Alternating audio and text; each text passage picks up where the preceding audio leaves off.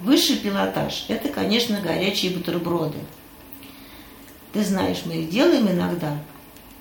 Это нарезается батон, желательно не очень такой толстый, типа багета, на круглые кусочки, мажется все это маслом, потом сверху кладется какая-то начинка, посыпается тертым сыром и задвигается в печку.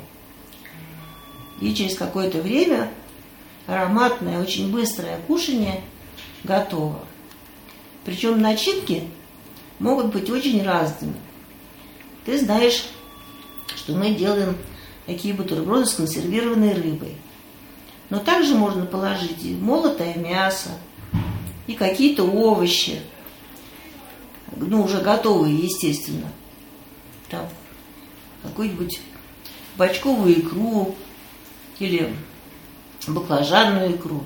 Желательно, конечно, дома иметь какие-то собственные заготовки из овощей, чтобы не было вот этого казенного какого-то вкуса магазинного, чтобы было видно, что это сделано своими руками по какому-то своему тонкому, хорошему рецепту, и посыпанное сыром, это уже просто лакомство. Это можно угощать царских персон таким угощением.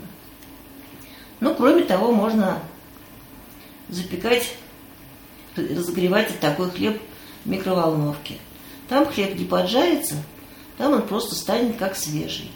Но обязательно тот, кто разогревает что-то в микроволновке, должен накрывать хлеб ну, каким-то колпачком, крышкой. Потому что при разогревании уходит влага из хлеба, и он становится такой деревянной коркой. Поэтому, чтобы осталась влага, нужно обязательно плотненько это все закрыть. Естественно, я тебе рассказала самые простые рецепты. Но здесь безграничный простор для фантазии. Что можно сделать еще вот с этим хлебом? Значит, кусочки, допустим, черного хлеба очень вкусно намазывать кетчупом, или горчицей, или хреном.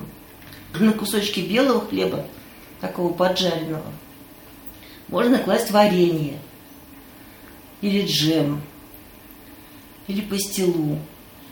То есть это все будет вариантами того, как можно использовать готовый хлеб оригинально, вкусно, и всегда ты будешь заслуживать благодарность тех, кому ты предложил такое угощение.